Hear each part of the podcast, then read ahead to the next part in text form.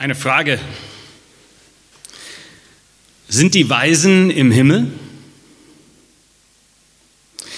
Also sind, sind sie gerettet? Erfüllen sie die Voraussetzungen, um das ewige Leben bei Gott zu bekommen? Das ist ein ziemlich steiler Einstieg für eine Predigt, ich weiß. Aber ich wollte unbedingt heute über die Weisen predigen. Denn Epiphanias war gerade am Mittwoch und ich habe auch gemerkt, ich, ich habe nie über die Weisen gepredigt. Denn vielleicht heute ist eine gute Möglichkeit dazu. Aber besonders viel habe ich eigentlich nicht über die Weisen zu sagen. Beziehungsweise ich, ich habe viel zu sagen. Ich meine, ich bin Theologe, wir haben immer Worte für alles. Aber nicht so besonders tiefsinnig. Die Weisen sind so mysteriös, geheimnisvoll. Sie kommen aus dem Nix und verschwinden wieder. Das war's. So viel mehr als das wissen wir eigentlich nicht. Aber sie sind trotzdem interessant, sehr sogar. Also erstens werde ich ein bisschen über das, was wir wissen über die Weisen oder auch spekulieren über die Weisen.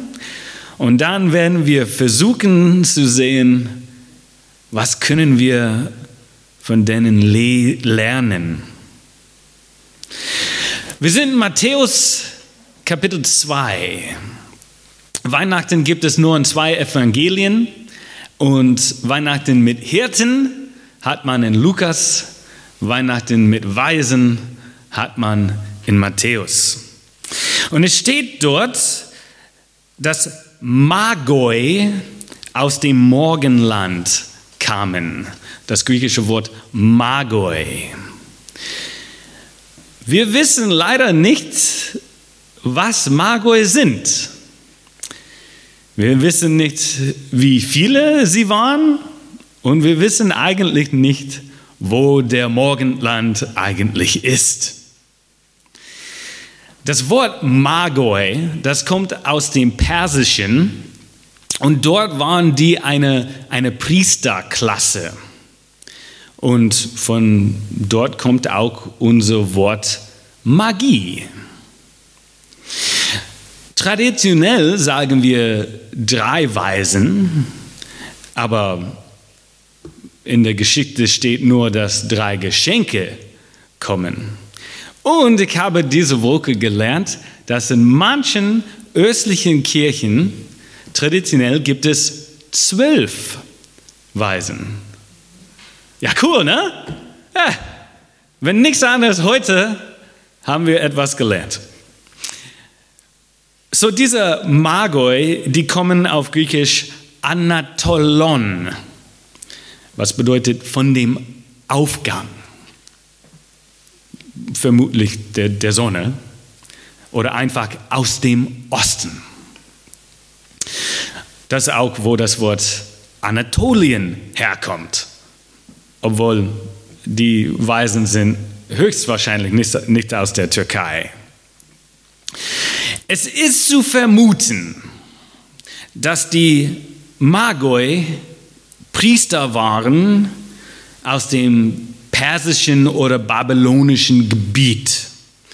Das war damals alles persisches Reich. Und die Priester dort waren auch Gelehrten, studierte Wissenschaft, Astronomie und auch Astrologie. Und sie waren wahrscheinlich aus einer Reisegruppe unterwegs, weil das ist einfach, was man damals gemacht hat. Das ist, was wir vermuten. Aber warum sie da waren, das ist ziemlich klar. Das steht hier. Sie haben einen Stern gesehen die haben das so verstanden, dass dieser Stern das Geburt der Messias bedeutete und sie wollten kommen, und ihn anbeten. Nun, woher sie wüssten, dass dieser Stern das Geburt der Messias bedeutet, das ist wieder unklar. Eigentlich, warum? Warum wollten sie überhaupt Jesus anbeten? Der, was hat der jüdische Messias überhaupt mit ihnen zu tun? Sie waren vermutlich Zoroastrier, eine ganz andere Religion. Und jetzt, wo ich darüber nachdenke, woher wüssten die überhaupt von dem Gott der Juden? Hier biete ich zwei Gedanken an. Vielleicht könnte man sagen, wir steigen hier auf dem äh, Lernteil der, der Predigt um. Erster Gedanke ist Daniel und seine Freunde. Die Israeliten waren 500 Jahre früher Gefangene, so Kriegsgefangene in Babylon. Und dort können wir lesen im, im Daniel im Alten Testament, dass Daniel und drei andere Männer waren Diener am Königshof. Und sie waren auch gelehrte Männer. Und im griechischen Altes Testament, sogenannte Septuaginta, es steht da, dass die Magoi sind. Und vielleicht haben sie Informationen hinterlassen über den hebräischen Gott. Und die Magoi in der Weihnachtsgeschichte nun wussten davon. Vielleicht hatten sie sogar alttestamentliche Schriften immer noch vorhanden dort in Babylon. Und diese Schriften sprachen auch über Prophezeiungen von dem Messias. Es gibt auch im Alten Testament Prophezeiungen über Könige die von anderswo, auch aus dem Osten kommen, nach Israel. Die bringen Geschenke, unter anderem Weihrauch. Und sie sind dort, um anzubeten. So vielleicht, vielleicht hatten sie Informationen aus der Bibel. Aber etwas, was die definitiv nicht aus der Bibel haben, ist ihre Deutung von Sternen weil es, es gibt nichts dort. Es gibt eine einzige Prophezeiung in 4. Mose von Biliam, von armen Leute. Und dort steht, es wird ein Stern aus Jakob aus, aufgehen. Das war's. Und es ist zweifelhaft, ob diese Prophezeiung überhaupt von Jesus spricht. Und, und sowieso, es, es steht nicht irgendwas über einen Stern, der den Weg zeigt zu Jesus. Also woher haben Sie diese Information überhaupt, dass irgendwelche Sterne oder Konstellationen von Sternen bedeutet, dass Jesus geboren ist? Ja, Sie müssen diese Information anderswo bekommen haben. Also wenn wir die Bibel glauben, dann müssen wir auch akzeptieren, es gibt spirituelle Wahrheit, geistliche Wahrheit außerhalb der Bibel und außerhalb von Christentum. Zumindest gibt es eine geistliche Wahrheit in den Sternen. Also man kann außerhalb von der Bibel und der Kirche Gott suchen und ihn finden. Zumindest teilweise. Ich meine, das ist, was die Magoi gemacht haben. Nun, was das natürlich nicht bedeutet, und ich kann das nicht deutlich genug sagen, Es bedeutet nicht, dass wir alles Quatsch annehmen müssen, was es da draußen gibt, wie Esoterik und Horoskope und so. Das ist natürlich, was ich nicht sage. Besonders Horoskope würde ich abraten äh, zu vermeiden. Ich kannte eine Horoskopschreiberin. Alles nur ausgedacht.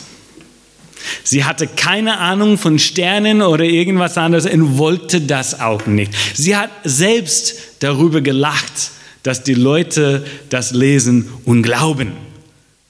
Denn sie hat alles nur erfunden. Wir haben Gottes Wort und wir haben Jesus Christus. Also wir müssen anderswo gar nicht nach Gott suchen. Jesus Christus ist der Weg zum Vater. Punkt. Brauchen wir nichts anderes. Ich wollte nur hier mit unserer Perspektive etwas erweitern. Wir haben nicht alles. Wir haben nicht alle Wahrheiten. Wahrheit, auch geistliche Wahrheit, gibt es auch anderswo. Nun, die Magoi, die waren auf jeden Fall suchende Männer. Sie suchten Gott und sie waren auch erfolgreich. Sie suchten Gott und fanden Jesus. Und das ist auch wichtig. Spirituelle Wahrheit könnte es vielleicht außerhalb der Bibel und außerhalb von dem Christentum geben, aber außerhalb von Christus, hm, das eher nicht. Die Magoi suchten Gott und sie waren erfolgreich. Sie haben ihn gefunden. Warum waren sie so erfolgreich? Weil es gibt genug Menschen da draußen, die suchen und nicht erfolgreich sind. Weil ich glaube, teilweise zumindest die, die Magoi, die Weisen, die hatten Vertrauen und sie waren gehorsam. Und ich denke, das ist sehr wichtig, wenn wir erfolgreich sein wollen auf der Suche nach Gott. Vertrauen und Gehorsamkeit. Die Weisen vertrauten den Stern. Die laufen diesen langen Weg mit Vertrauen, dass Gott sie führt. Sie waren auch gehorsam. Sie wollten Jesus anbeten, haben das auch gemacht was meinetwegen nicht, nicht selbstverständlich war. Sie suchten einen König und sie fanden so einen armen Bub von armen Eltern, scheinbar bedeutungslos. Aber sie waren nicht enttäuscht. Sie, sie haben sich nicht von ihren Erwartungen, falls sie irgendwelche hatten, beeinflussen lassen. Sie hatten Vertrauen, waren gehorsam. Gott hat sie hierher gebracht zu diesem Kind und sie, sie werden ihn anbeten und das haben die gemacht. Gott schickte ihnen auch nach, nachher einen Traum, dass die nicht zurück zu Herodias gehen sollen äh, und das gehorchen sie natürlich auch. Vertrauen, Gehorsamkeit. Gehorsamkeit ist natürlich nicht ein besonders äh, gutes Wort in unserer modernen Welt. Wir mögen dieses Wort nicht unbedingt. Aber ich glaube, wenn man Gott begegnen will, sind diese zwei Dinge wichtig. Und wenn wir die Weihnachtsgeschichte insgesamt anschauen, es ist eine Geschichte von Vertrauen und Gehorsamkeit. Maria vertraut den Engel, wenn er sagt, du bist auserwählt, du wirst ein Sohn geboren. Und sie ist gehorsam, sie nimmt ihre Aufgabe an. Sie sagt, siehe, ich bin des Herrn Dienerin, mir soll geschehen, wie du gesagt hast. Josef, mein, mein persönlicher Held in der Weihnachtsgeschichte, er nimmt auch seine Aufgabe an, was auch nicht besonders einfach war. Die Hirten, ja, geh nach Bethlehem, dort findet ihr ein Kind in ein Futtertug. Das Das machen die auch. Gehorsam. Aber nun zurück zu meiner Anfang, Anfangsfrage.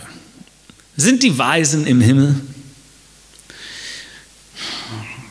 Ich, ich, ich vermute ja. Ähm, es steht natürlich keiner von uns zu, zu entscheiden, wer in den Himmel kommt und wer nicht.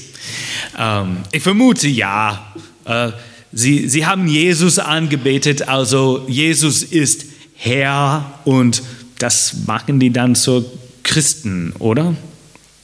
Aber ich habe die Frage gestellt, weil was stört mich an dieser Geschichte ist die fehlende Nachhaltigkeit.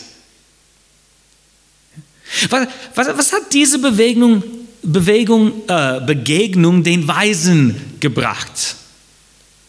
Sie kommen, beten Jesus an und gehen wieder. Ja, und dann? Ja, was dann? Ist ihr Leben anders geworden, weil sie Jesus gesehen haben? Haben sie Jesus danach äh, nachgefolgt? Wie? Wie wäre das überhaupt möglich? Ja, es ist noch 30 Jahre, bis, bis Jesus überhaupt in der Öffentlichkeit aufgetreten ist. Und ich denke, so soll eine Begegnung mit Jesus eigentlich nicht ablaufen. Eine Begegnung mit Jesus soll unser Leben nachhaltig verändern ein Anfang von einem Leben mit Jesus zusammen. Nicht, ah, schön, schön Jesus zu sehen und jetzt gehe ich zurück, wo ich war. Also hier muss noch eine, eine Fragezeichen in dieser Geschichte bleiben. Ich weiß nicht, was wir hier lernen können. Vielleicht, vielleicht können wir, können wir sagen, dass die kleinere Be Begegnungen mit Jesus auch zu schätzen sind. Zum Beispiel das, das Kind, das, das einmal zur Kinderkirche kommt. Oder der Freund, der einmal mit dir gebetet hat. Oder der Gefangene, der ein paar Mal bei Bibelkreis war und zum ersten Mal eine Bibel in der Hand gehalten hat. Aber vielleicht sind auch diese Fragen auch die eigentliche Botschaft von der Geschichte mit dem Weisen. Mysteriös, geheimnisvoll. Fragen bleiben. Wir wissen nicht. Wir wissen nicht alles. Also bleib offen. Bleib offen. Gott wirkt in den Weisen. Und er wirkt in Arten und Weisen, wie, die wir nicht immer erkennen. Gott ist viel größer, als wir wissen. Und er hat ein Herzen, Menschen zu erreichen. Gott ist groß und er ist wunderbar. Amen.